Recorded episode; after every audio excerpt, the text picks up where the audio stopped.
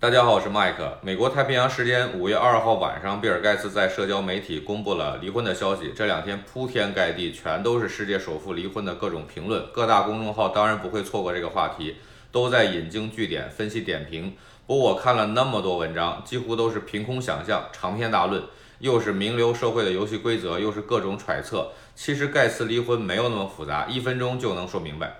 盖茨一生当中一共公开过三位伴侣，第一位是比他大九岁的温布莱德。然而，在一九九三年，盖茨选择了梅琳达做自己的妻子，这件事情甚至要征询温布莱德的同意。然后他还要求每年要有一周的时间去陪温布莱德。对这个奇葩的要求呢，他的妻子竟然同意了。梅琳达毕业于美国杜克大学，拿到 MBA 学位以后呢，进入到微软工作。曾经反馈过一条重要的信息，帮公司挽回了重大的损失。随后呢，跟盖茨谈起了恋爱。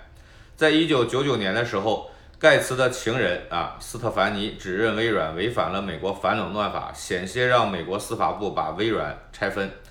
这一段感情呢，让盖茨损失巨大。夏虫不可语冰，井蛙不可语海。富豪的生活不是我们普通人能够看明白的。光他们家在西雅图的房子就占地六万六千平方英亩，市值呢一点六亿美金。在圣地亚哥的戴奥马海边，他还有一个豪宅，市值是四千三百万美金。